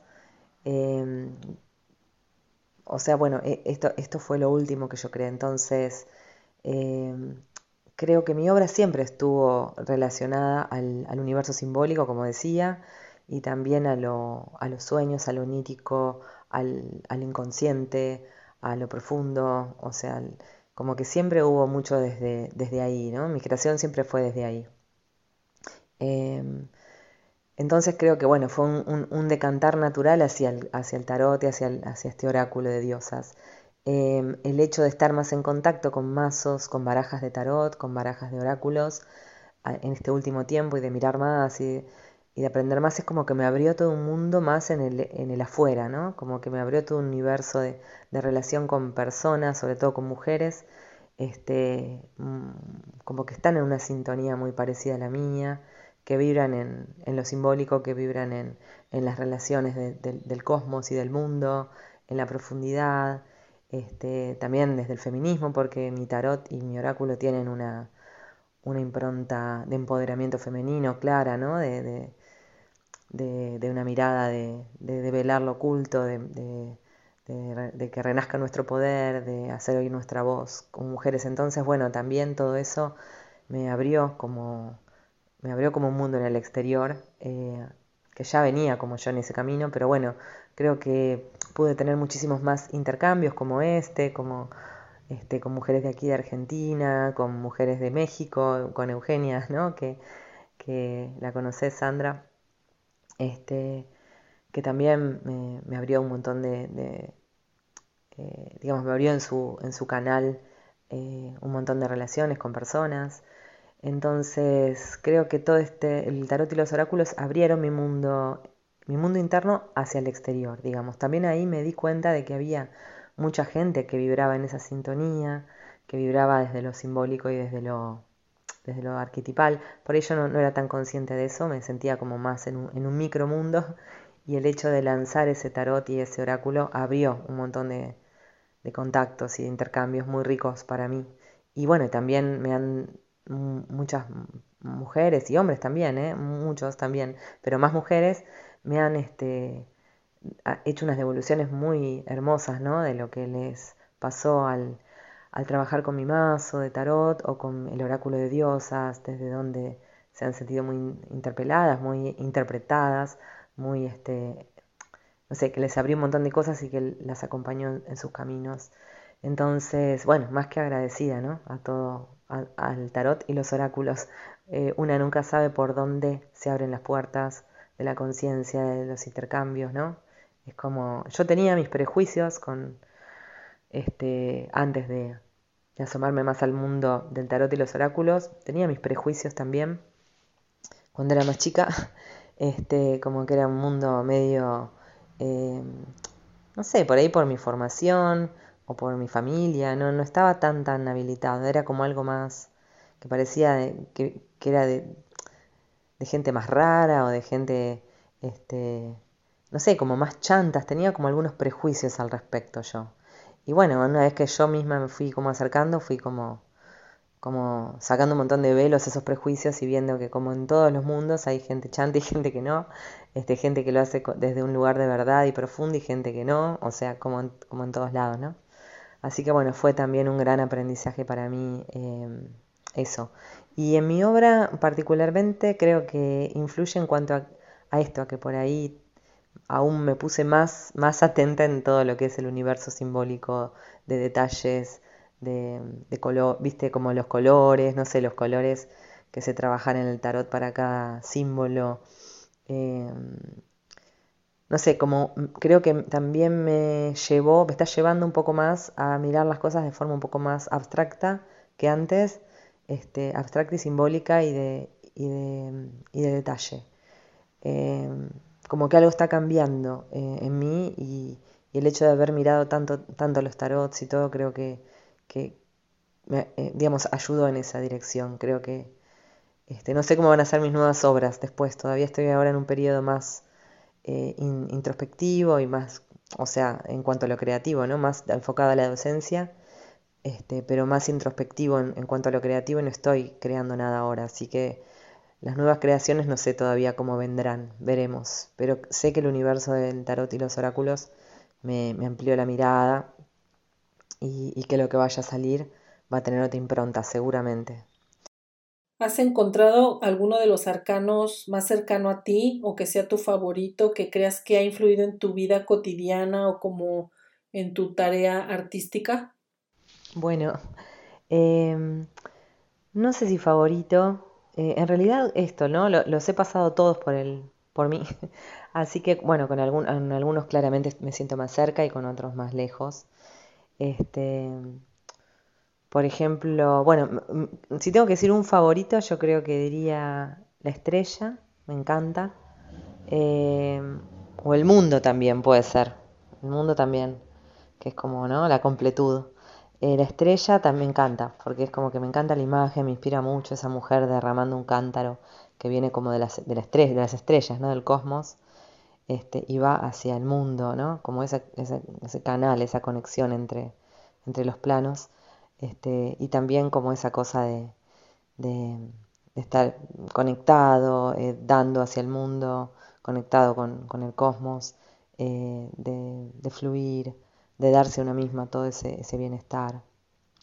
Me encanta ese, de hecho lo tengo en mi escritorio enfrente para mirarlo. me hace bien. Este, y bueno, y en lo creativo me parece que hay mucho de eso, ¿no? De la estrella. Eh, a veces, bueno, las personas estamos más conectadas o menos, ¿no? ¿no? No es algo lineal, pero trato de tenerla siempre cerca a mi estrella. Eh, después otro arcano que, me, que siento que tengo mucho de eso y que, que también me gusta mucho es el ermitaño, que no es tan tan bello por ahí como la estrella, pero que tiene esta cosa de ir hacia adentro, de, ir a las profundidades, de, alejarse un poco del mundo, bueno, a veces pelearse un poco con el mundo también, ¿no? Este, de ir a buscar fuerza ahí a ese lugar de, soledad, que también siento que lo tengo mucho y, es como que lo necesito y me gusta mucho la imagen también. Eh, después, bueno, también la emperatriz, me encanta, me encanta, mucho he aprendido de ella. Este, no sé si, estoy tanto en esa energía siempre, pero, pero me encanta. Eh, la sacerdotisa también, eh, el loco, bueno, todos. los que menos, eh, o, sea, los que más me han costado por ahí, pero que también después terminé como aprendiendo de ellos. por ahí el emperador, el emperador me, me costó mucho. el papa también me costó bastante crearlo y conectar con esa energía. Más que nada el emperador. Em, ¿no? Eso es como que, es más las reglas, la estructura, el orden. Eso me, ha costado mucho siempre y bueno, aprendí mucho en este último tiempo del emperador, pero y, lo, pude tomar un montón, un montón más que antes, pero bueno, no es una energía que me es tan afín, ¿no? Em, la rueda de la fortuna me encanta también, ¿no? En esto de que todo sube y baja y todo cambia y todo muere y vuelve a, nacer en la vida, ¿no? Como que es una rueda, también me encanta y, la tengo muy presente cada vez más a medida que, crezco, que envejezco, más presente la tengo. Em, bueno, esos creo. ¿Qué otros temas e inspiraciones te mueven a la producción plástica, aparte del tema del tarot y los oráculos de las diosas? Eh, bueno, el tarot y el oráculo eh, ha sido lo último que yo, que yo creé hasta el momento, el oráculo de diosas. Este, pero bueno, mi, mi pintura viene de, un, de, diferentes recorridos, ¿no? Por ahí a los 20 o cuando era más joven tuve toda una etapa de pintura más expresionista, más catártica, donde, digamos, salieron ahí un montón de mis peores monstruos, ¿no? Como que pude trabajar un montón de cosas a partir de esas pinturas. Y bueno, había mucho de temáticas más sociales, mm, políticas de ese momento, ¿no? contemporáneas de ese momento, y a la vez una cosa muchísimo más visceral y, dura, oscura, ¿no? Eh, luego también tuve, tuve recorridos diversos, porque después tuve toda otra etapa de arte más como infantil, naif, o sea, como que, bueno, tuvo que ver con mi recorrido personal también, ¿no? este, como de, pintar mucho eso sobre ilustración infantil, para eh, imágenes para cuentos de chicos. Estuve bastante cercana a ese mundo en una etapa eh, y creé un montón de imágenes, eso para cuartos de chicos, para libros de chicos. Em, bueno, eh, hice un, recorrido de unos años por ahí. Y luego ya me empecé a enfocar más al universo femenino, este, que tenía que ver eso con mi propio despertar de un montón de cuestiones, de de empoderarme en un montón de cuestiones, de revalorizar y un montón de cosas del universo femenino, bueno, y ahí aparecieron un montón de, obras este, de esa índole que luego fueron parte, son parte del oráculo de diosas. Este, como les decía, que también les puse luego textos, ¿no? O sea, eso fue lo último que, que hice y que también me encantó escribir, o sea, tal vez no es en lo que yo me formé ni nada, pero, pero exploré ahí un territorio que me encantó. Así que bueno, este, luego lo, del tarot y bueno, y luego ya hice lo del oráculo. Así que ahora es como les decía, no sé bien hacia dónde va todo esto por ahora y como un silencio necesario después de esas creaciones. Y también, bueno, en este momento no, no, estoy teniendo tiempo para dedicarle a, la creación porque estoy como muy, con mucha actividad docente, lo necesito por una cuestión económica también, más allá de que, me, de que me gusta y que me encanta, pero bueno, estoy con más horas de las que me gustaría tener por una cuestión económica. Este, está bastante difícil este, aquí el país, así que bueno, eh, eso, este, eso es este momento. Así que bueno, no, sé bien hacia dónde, hacia dónde eh, seguirá todo mi camino como artista y, y dónde florecerá la nueva creación. Todavía no lo sé. Cuéntanos más o menos cómo es el camino que tiene que recorrer la comunidad artística en Argentina en cuanto a conseguir financiación para sus proyectos, conseguir apoyos institucionales, tanto de la iniciativa privada como la de gobierno, no sé, mediante las instituciones como cultura o bellas artes. Eh, bueno, yo mm, puedo contar un poco mi experiencia Em, nunca me he movido tanto dentro del circuito más institucional por, no sé, por mi forma de ser, por esto que contaba de que también estuve mucho tiempo em, dedicándole un tiempo nomás, o sea, un tiempo de, una parte de mi tiempo y no full time. Este, y bueno, también como que he abordado diversas temáticas, no, no es que tengo, o sea, como que he hecho unas búsquedas bastante personales eh, y no necesariamente he seguido una línea, eh, no me he movido dentro de lo institucional demasiado, pero em, por eso mi experiencia en ese sentido es más limitada. Eh, yo siempre busqué como espacios alternativos donde se moviera gente que estaba dentro de la temática que a mí me interesaba. Y bueno, generalmente en, ese tipo de galerías o espacios, bueno, se arregla un porcentaje para, eh, por venta de obra, em, digamos cuando eh, uno hace una exposición, que, bueno, en general es de un 30, 70, eh, más o menos, ¿no? Es lo que se suele manejar. Em, también, bueno, está la posibilidad de que estar dentro del circuito de galerías más oficiales, entre comillas, digamos, y, y bueno, este, que esas galerías también te representen y, bueno, y muevan tu obra. Yo no he tenido esa experiencia, siempre me he movido más en circuitos alternativos. Eh, y bueno, de esta forma. Mm, dentro de lo que es, eh, también, bueno, obviamente convocatorias, becas, fondos, em,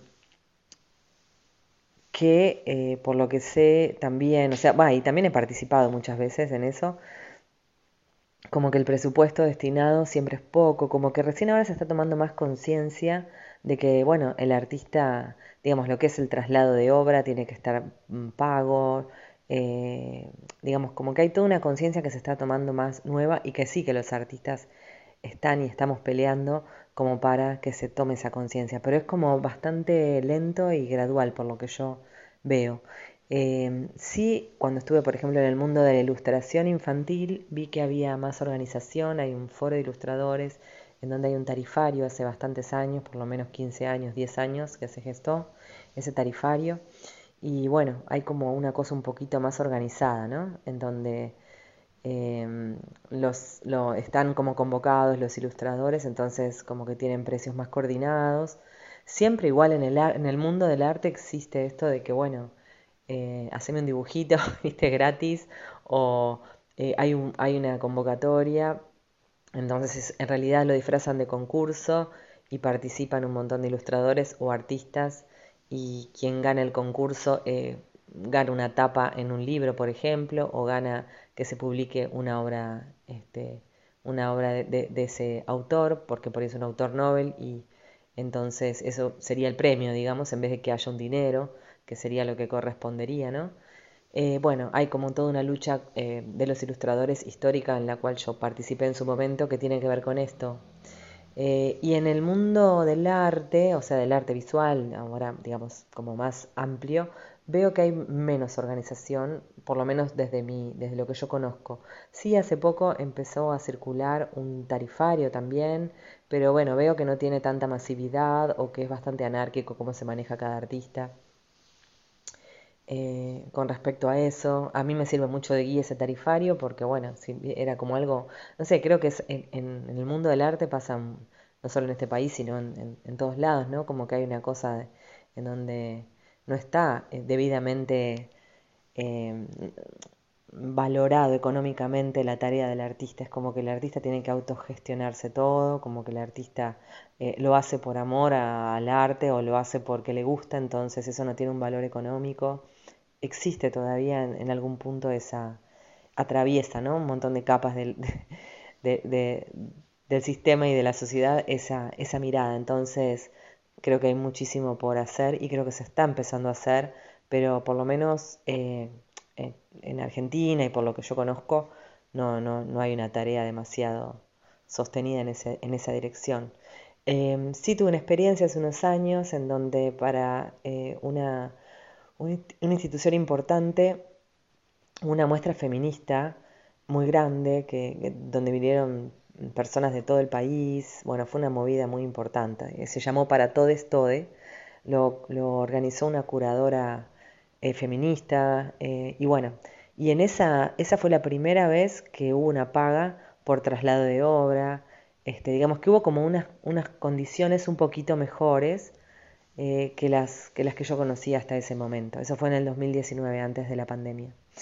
y realmente lo, me asombró, porque fue como como un cambio, ¿no? Nunca había participado en una muestra así. No, no sé cómo, digamos, si sigue funcionando de la misma forma, ¿no? Esa fue mi experiencia en su momento. Em, así que bueno, eso es un poco lo que yo puedo contar desde mi experiencia eh, con respecto a,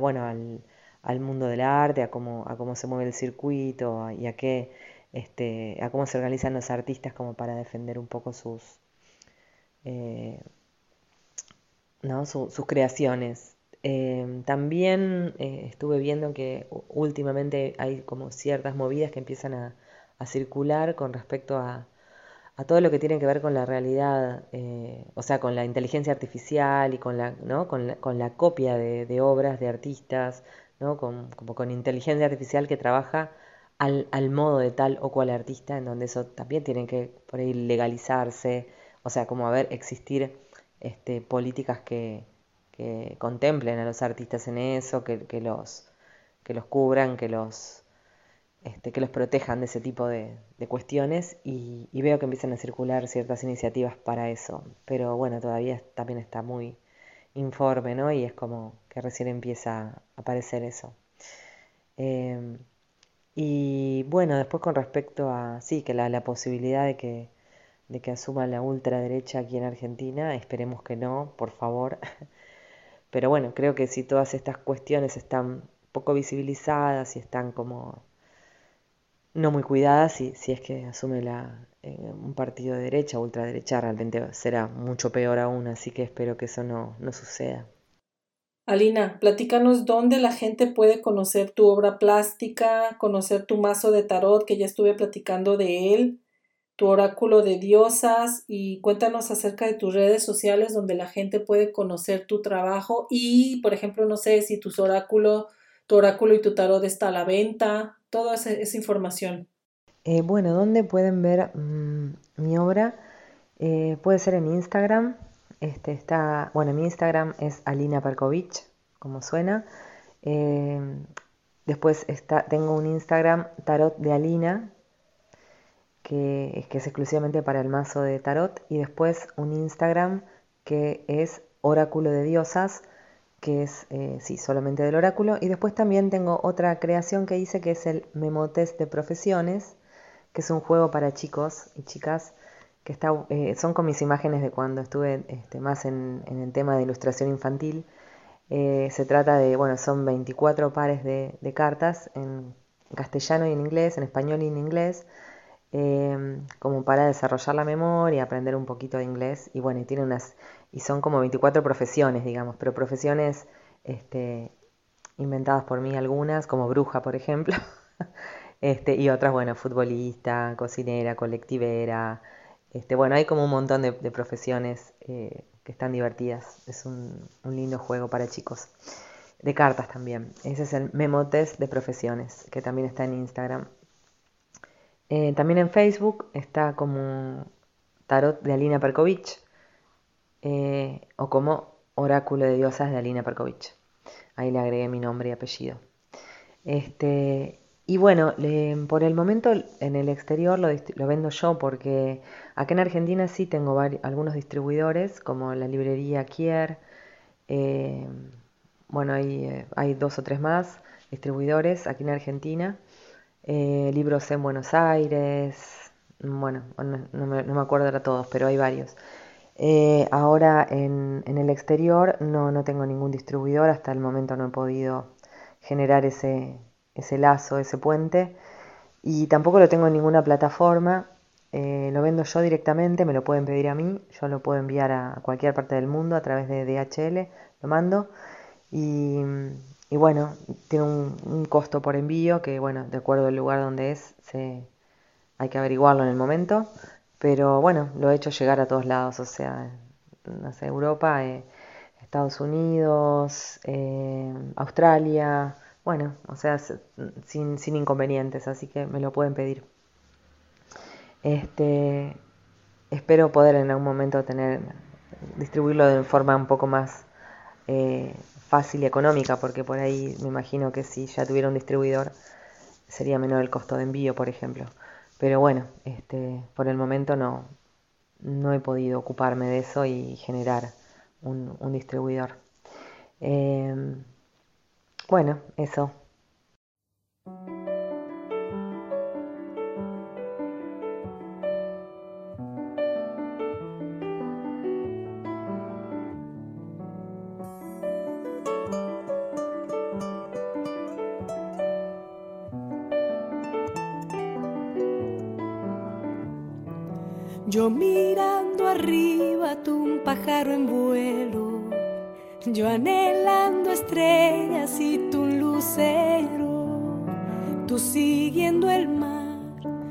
Buscando un sueño. Mira nada más donde nos venimos a encontrar.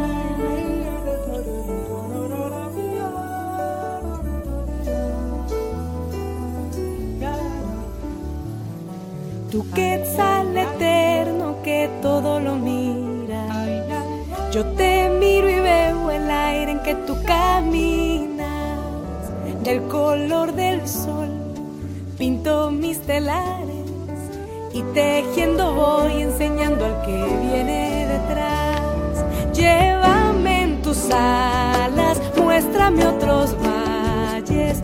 Quiero ver otra tierra que no encierre dolores montame en tu cielo, tiñe la esperanza de este pueblo que sufre y quiere volver a empezar.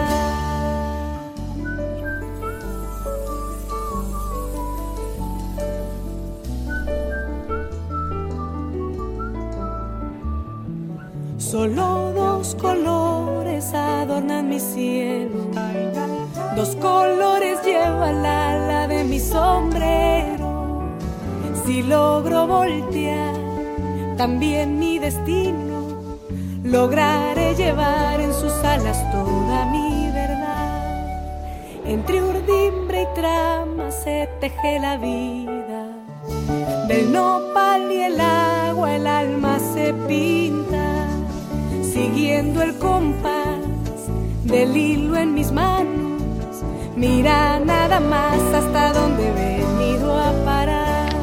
Llévame en tus alas, muéstrame otros valles. Quiero ver otra tierra que no encierre dolores. Móntame en tu cielo, tiñe la esperanza de este pueblo que sufre y quiere volver a empezar. Llévame en tus alas,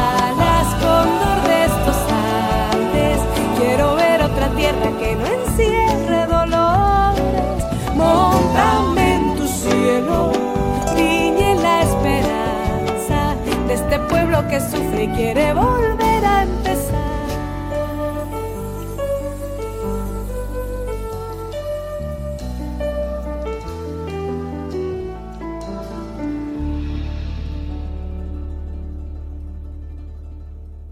Esta canción que escuchamos al último, después de la entrevista con Alina, fue sugerida por ella misma, que es una canción que escucha como una de sus favoritas, una de tantas que tiene, para mm, ponerle en una sintonía creadora, ¿no? Antes de crear su, su, su arte. Y esa canción se llama Llévame en tus alas de Marta Gómez por cuestiones de tiempo ya no nos da oportunidad de reproducir la otra canción que nos sugiere de Fito Páez que se llama Tumbas de la Gloria, pero es una canción maravillosa. Ustedes dense el tiempo de escucharla después. Y bueno, pues queremos agradecer muchísimo, con muchísimo cariño a Alina por darnos esta no entrevista que la convertimos juntos en una entrevista, aunque haya sido con los audios así grabados. Este programa ha sido totalmente atípico a lo que ustedes han estado acostumbrados a lo largo de estos casi ya dos años que transmitimos ni chicha ni limoná, porque creo que es la primera vez que transmite una sola persona de la colectiva. En esta vez me tocó a mí, extrañé muchísimo a mis compas de, del programa no ha sido fácil transmitir casi dos horas de, de, programa a una sola persona porque, bueno, estamos acostumbradas al desmadre, a la chorcha que siempre armamos juntas, pero bueno, las cosas son así, a veces se presentan situaciones que uno no espera y pues hay que improvisar y acoplarse a lo que hay con mucho cariño y con mucha alegría. Mil gracias por haberme acompañado en este tiempo. No olviden visitar las redes sociales de Alina Perkovich, de verdad vale muchísimo la pena, se van a fascinar con sus, con sus cuadros, sus pinturas, con su mazo de tarot. Es una pena que no los puedo mostrar a través de la radio, pero es una delicia ver esos cuadros y cuando ustedes puedan, pues no comparar en el afán de mala onda, sino como ver simultáneamente las, las piezas de eh, de Alina y de la Leonora Carrington, de verdad, va, eh, ojalá encuentren las similitudes que yo encontré. Ha sido muy divertido y muy instructivo. Por otro lado, les dije que la gira de Audrey Funk, ella es mexicana y pues hay que consumir también lo que el país produce. Entonces, pues rápido les cuento que la gira de Audrey empieza el día 9 de junio en Lübeck, después el 10 en Hamburgo, el día 13 en Leipzig, el 14 va a estar en Berlín, el 16 en Bremen, el 17 de junio en Hannover, el 21, 17, el 17 y el 21 en Hannover, el 23 en Erfurt y el 24 concluye su gira en Hamburgo en el marco del Festival contra el Racismo No Borders Fest. Con suerte y alcanzo a ir a verla porque yo voy a andar por aquellos por aquellas tierras germanas el 24, precisamente en Hamburgo, con mi amiga Nell y el Klaus, del que les platiqué al principio, que es el coordinador del Goethe Institut em, en el occidente de México, que es mi pueblo que se llama Guadalajara, Jalisco. ¿Qué más? Les recomiendo el libro de, eh, de Elena Poniatowska que se llama Leonora. Es la historia de Leonora Carrington toda su, su, vida de verdad estuvo marcada por muchos privilegios, pero también por mucho dolor, mucho sufrimiento. Y como mujer, pues bueno, no estuvo exenta de padecer también los embates del patriarcado, ¿no? Aunque tuvo una historia muy, muy linda al final, cuando se refugia en México y, bueno, todas las personas con las que se relacionó, todo el arte que pudo hacer, y pues ahí está la, la historia de Leonora Carrington en el libro de Elenia Poniatowska. Recuerden hacer el recorrido virtual en la casa de Leonora Carrington.uam.mx.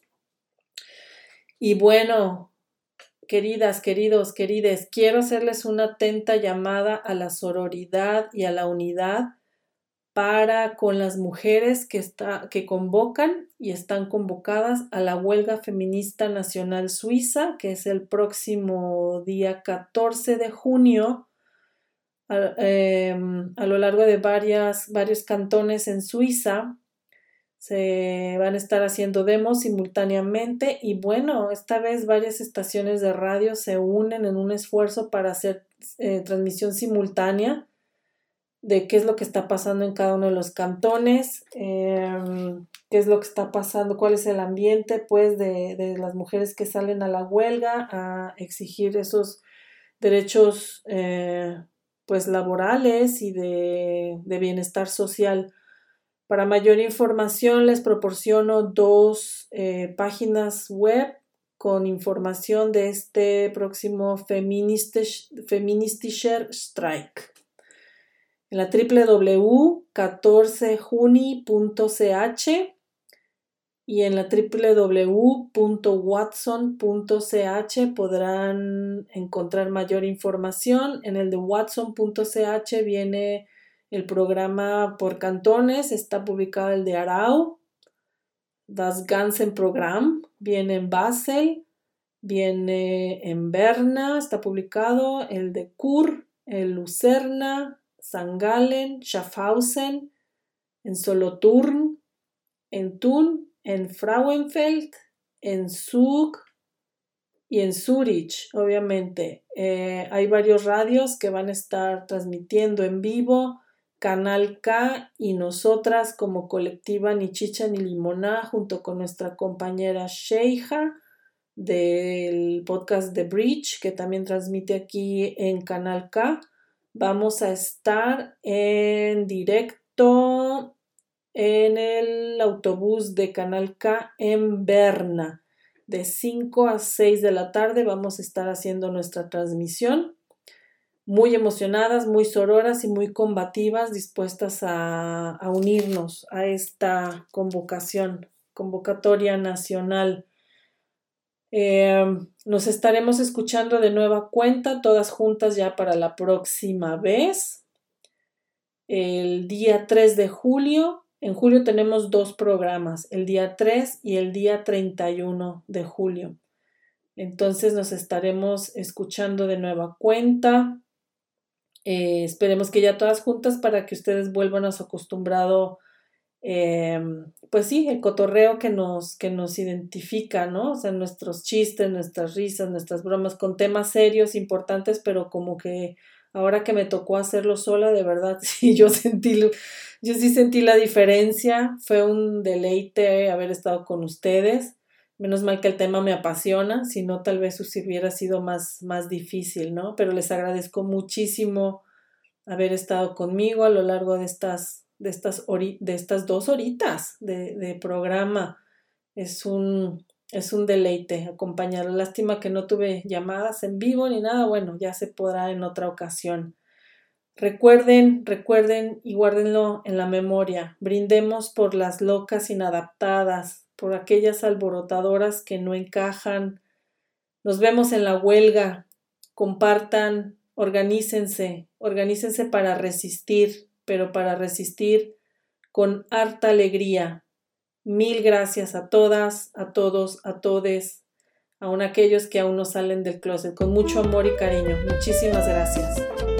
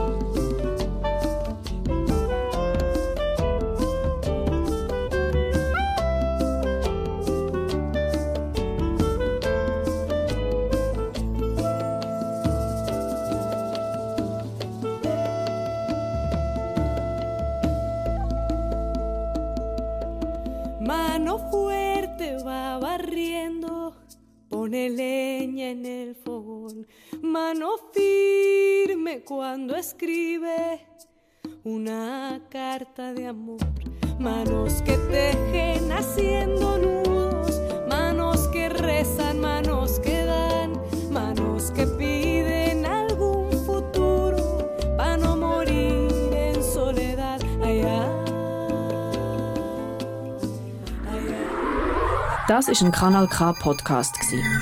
Jederzeit zum Nachhören auf kanalk.ch oder auf deinem Podcast App.